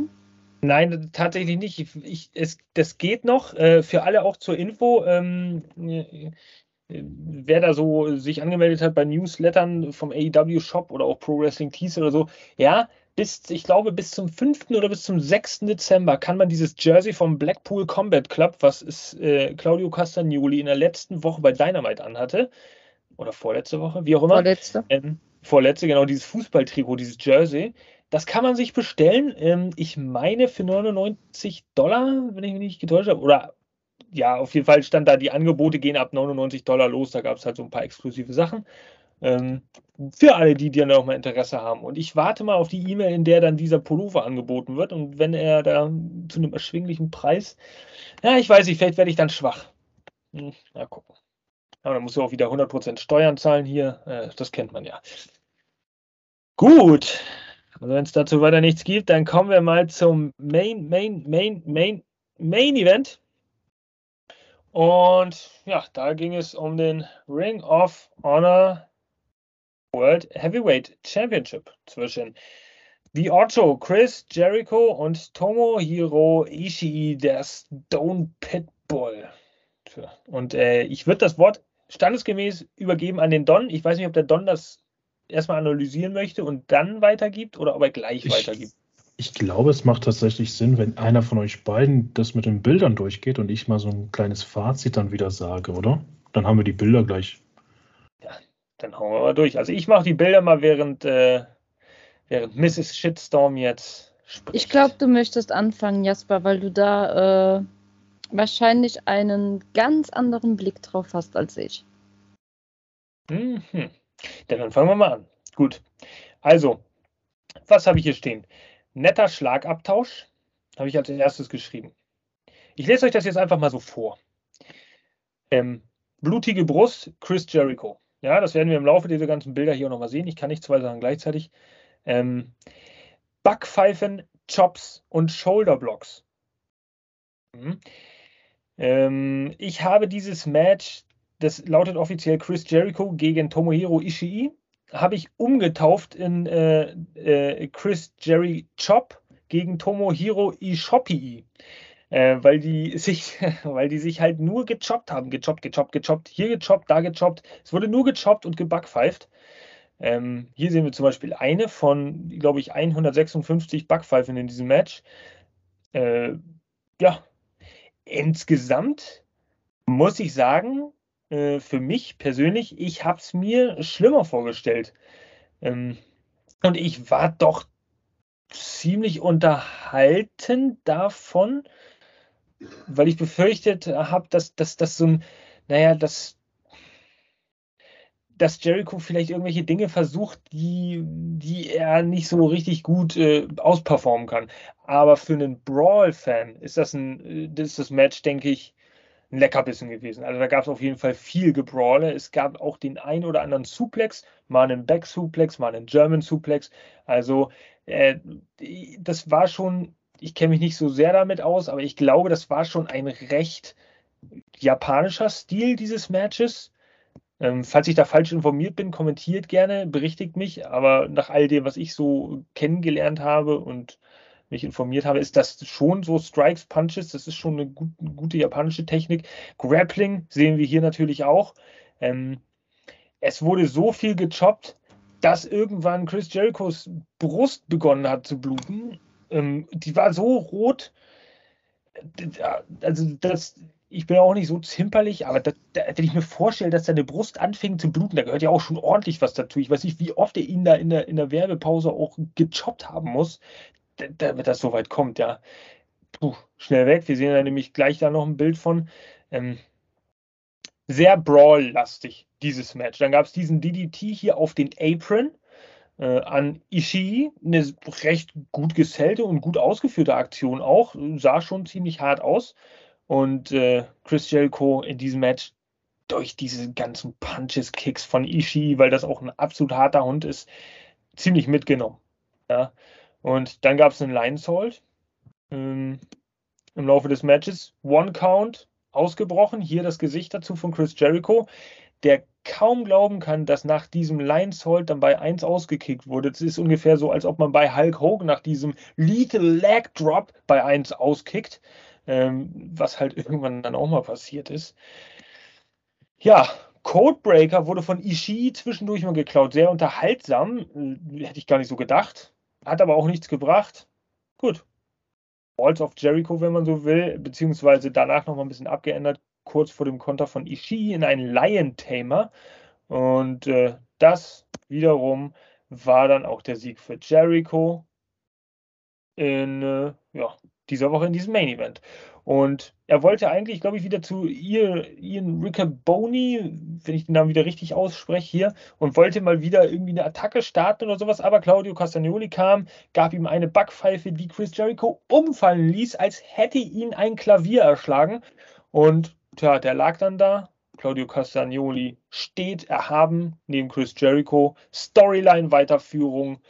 Damit endete Dynamite diese Woche dann. So, und jetzt blende ich den Titel nochmal ein und fange die Folien nochmal an und höre, was Jana zu sagen hat. Ähm, ich möchte einfach gerne von AW eine halbe Stunde meiner Lebenszeit zurück. Das war, ich habe mir dieses Match zweimal angeguckt. Einfach nur, um zu wissen, was ich übersehen habe. Es war für mich das langweiligste Main Event was ich jemals in irgendeiner Wrestling-Show gesehen habe. Ich habe das Gefühl gehabt, Opa und Opa treffen sich im Ring und wissen nicht, was sie tun. Man, also ich weiß auch nicht, wie es dazu kam, dass Jerichos Brust geblutet hat. Ganz ehrlich, für mich sah alles aus, als würde man zwei Fünfjährige in den Ring stecken, die sich gegenseitig schubsen. Es gab zwar zwischenzeitlich ein paar gute Moves, die auch richtig gut saßen, aber das Ganze hatte für mich wirklich Opa und Opa streiten sich Charakter. Ich, ich, ich habe es auch beim zweiten Mal nicht anders gesehen. Es war für mich einfach sterbenslangweilig. Ähm, die zwei haben keine Chemie, es, ich, und ich bin wirklich, ich mag den Ambition-Style äh, und das ist auch noch nicht lange her, dass ich mir wirklich eine komplette Ambition-Show angesehen habe. Ich habe auch mit einem Kumpel telefoniert, äh, der das komplett anders sieht als ich, der total geflasht von diesem Match war. Und jedes Argument von ihm konnte ich nicht nachvollziehen. Ähm, ich bin wahrscheinlich der einzige Mensch auf Erden, der dieses Match total für die Tonne findet. Ihr dürft mich alle hassen, aber das ist einfach meine Meinung und bitte nie wieder sowas. Lieber Don, das Fazit. Du bist quasi der Schiedsrichter jetzt hier. Ja, oder ich habe eine ganz andere Meinung. Nee, ich finde es wirklich, also zuallererst ganz kurz, jede Meinung wird hier respektiert. Das gilt auch für die Community. Wenn ihr eine Meinung habt, schreibt sie gerne unten rein. Ähm, und das ist immer ganz wichtig, der Respekt. Tatjana hat das hier begründet, warum sie das so sieht. Jasper genauso. Und jetzt bin ich an der Reihe. Ähm, und viele wissen ja, ich bin nicht wirklich dieser Jobs-Fan, wenn man das mal so nennen darf. Und hier waren wirklich 60 Prozent Jobs am Start. Dass die Brust blutet dadurch, fand ich wiederum irgendwie krass. Das hat man so in der Art noch nie gesehen, finde ich. Wenn da jetzt wirklich keine Kapsel am Start war. Doch, Aber es wirklich. Ja? Walter gegen Ilya Dragunov. Weil ich muss zugeben, dann haben sie mich gut reingelegt, weil die Brust wurde immer roter und roter, ohne Kapsel im Prinzip. Und du hattest eigentlich nicht diesen Moment, die einzusetzen. Aber okay, dann haben sie mich gut verarscht. Die Werbepause war ja auch noch da. Ähm, alles gut. Ich finde, das Match hatte trotzdem eine Prise von Hardcore, was immer gut ist, gerade bei einem Main Event. Und wenn man Chris Jericho gesehen hat, die Brutalität, das hat man gespürt sogar. Also man hat da wirklich gefiebert, oh Gott, das tut doch weh und so, dies, das. Also es war schon, doch, das war schon ganz gut. Und gerade Chris Jericho in seinem Alter, was er da noch leistet, ist in meinen Augen schon meisterhaft. Er bietet ja in letzter Zeit wirklich sehr viele abwechslungsreiche Matches an, finde ich. Ähm, ja, danach am Ende, ich komme schon zum Ende, weil das war es soweit so von dem Match. Ähm, ich finde es ziemlich interessant, dass Claudio da jetzt so der nächste Gegner ist oder wieder der Gegner, der seinen Titel wieder zurückhaben wird, möchte wahrscheinlich. Ähm, aber ich habe irgendwie auch eine Story jetzt mit Sammy vermisst. So ein bisschen sind die jetzt wieder zusammen, sind das wieder Freunde, turnt Sammy doch, turnt er nicht. Das hat mir so am Ende so ein bisschen gefehlt oder generell von der gesamten Dynamite-Folge. Das war ja auch ein wichtiges ja, Element in Full Gear Ähm, aber gut, dann bleibt es halt weiterhin spannend. Ich denke, die nächsten Wochen werden zeigen, was mit Chris Jericho und Sammy dann genau los ist. Und Claudio als nächsten Gegner finde ich, wie gesagt, nicht schlimm. Ist okay. Und ich gebe dem Match eine 3,1. Ja. Ach sorry, ich bin von der Zeile verrutscht. Tut mir leid. 2,8 hatte ich bei dem Match. Ich, ja, 2,8. Äh, ich gebe dem Match eine 3,5. Ich gebe dem Match eine 2. Okay. Also sehr weit auseinander. Äh, liebe Community, wenn ihr so unsere Meinung hört, die waren ja doch recht unterschiedlich und auch, äh, auch unterschiedlich begründet, logischerweise, dann lasst uns doch mal wissen, wie ihr darüber denkt. Ähm, politically incorrect oder Mr. Gonzo, ihr seid doch immer irgendwie am Start und habt da eine gute Meinung. Lasst uns doch mal äh, wissen in den Kommentaren, was ihr dazu, was ihr dazu äh, zu schreiben habt. Ob ihr äh, da irgendjemand von uns zustimmt, ob ihr noch mal was ganz anderes darüber denkt. Wäre ziemlich interessant für uns zu lesen und zu wissen. Ähm, wollen immer am, am, ja, den, den Finger am, am, Fühler der Zeit haben, oder wie sagt man das? Äh, ja, also sehr weit auseinandergegangen, die Meinung. 2,0, 2,8, 3,5. Das ist eine Range, die ist 1,5 Sterne lang und äh, so kann Interpretation im Wrestling anders auf, also kann es anders sein und Matches und Matchabläufe anders aufgefasst werden. Deswegen lieben wir ja dieses sogenannte Wrestling. Und äh, tja, was sollen wir sagen? Jetzt seht ihr uns mal wieder in groß hier. Hoi, Eine aufregende Dynamite-Ausgabe nach Full Wir wollten auf äh, einige Fragen gerne Antwort haben. Ja, es ging auch bei äh, einigen äh, Dingen da so einen gewissen Schritt weiter. Bei manchen Dingen sind wir nicht schlauer geworden. Äh, alles in allem denke ich eine solide Ausgabe mit einem par excellence äh, äh, Three versus Three Trials Championship, Best of Seven Tag Team Match, was uns mal wieder ein bisschen unterhalten hat auf eine andere Art und Weise mit einem Main Event, der für viel unterschiedliche Meinungen gesorgt hat. Und äh, AEW Germany, Schrägstrich Deutschland, Schrägstrich Germany oder Deutschland oder wie auch immer Community, lasst uns wissen, was ihr davon haltet. Kommentieren, liken, teilen und subscriben. Ja, auf allen Kanälen, die ihr euch vorstellen könnt. Twitter, Instagram, Facebook, YouTube, Spotify. Wir sind am Start und wir lieben euch. Vergesst es nicht. Deswegen tragen wir die T-Shirts und haben diese Logos in unserem Herzen. Ich verabschiede mich von euch jetzt schon mal. Mr. Shitstorm, die letzten Worte. Tja, die gehen natürlich an meine Kollegen über. Vielen Dank, dass ihr diese Woche wieder zugehört habt bei dieser Dynamite Review. Wir hören uns zwar allen Voraussicht nach Montag wieder mit einer neuen Folge. Da gibt es wieder Mischmasch, was wir ein bisschen besprechen werden. Lieber Don, ich würde sagen, Jana ist dann Ladies Last auch. Mit Lady haben wir begonnen. Lieber Don, ich übergebe dir das Wort. Deine letzten Worte, liebe Don, zu unserer Community. Ja, es gibt eigentlich nicht viel hinzuzufügen. Das, was Mr. Shitstorm gesagt hat, gilt auch für mich. Vielen Dank fürs Zuhören an alle. Kommentiert gerne eure Meinung. Wir lesen alles, wir kommentieren alles und ich würde sagen, bis Montag, da wird dann höchstwahrscheinlich die neue Folge rauskommen. Es war mir wieder ein ja, Vergnügen mit euch, hat wieder Spaß gemacht. Danke an AEW für die schöne Dynamite-Folge nach Full Gear, nach diesem starken Purple-View. Ja, peace out, bis zum nächsten Mal. Jana, bitteschön. Und auch ich verabschiede mich wieder von euch, lieben Zuhörern. Danke fürs Einschalten. Ich hoffe, wir konnten euch ein bisschen unterhalten und auch ich bin gespannt auf eure Kommentare. Haut raus, gerade was das Main Event angeht. Ich bin sehr, sehr neugierig, was ihr dazu zu sagen habt und freut euch auf uns. Wir sind Montag wieder für euch da. Bye, bye. Ciao. Bye, bye.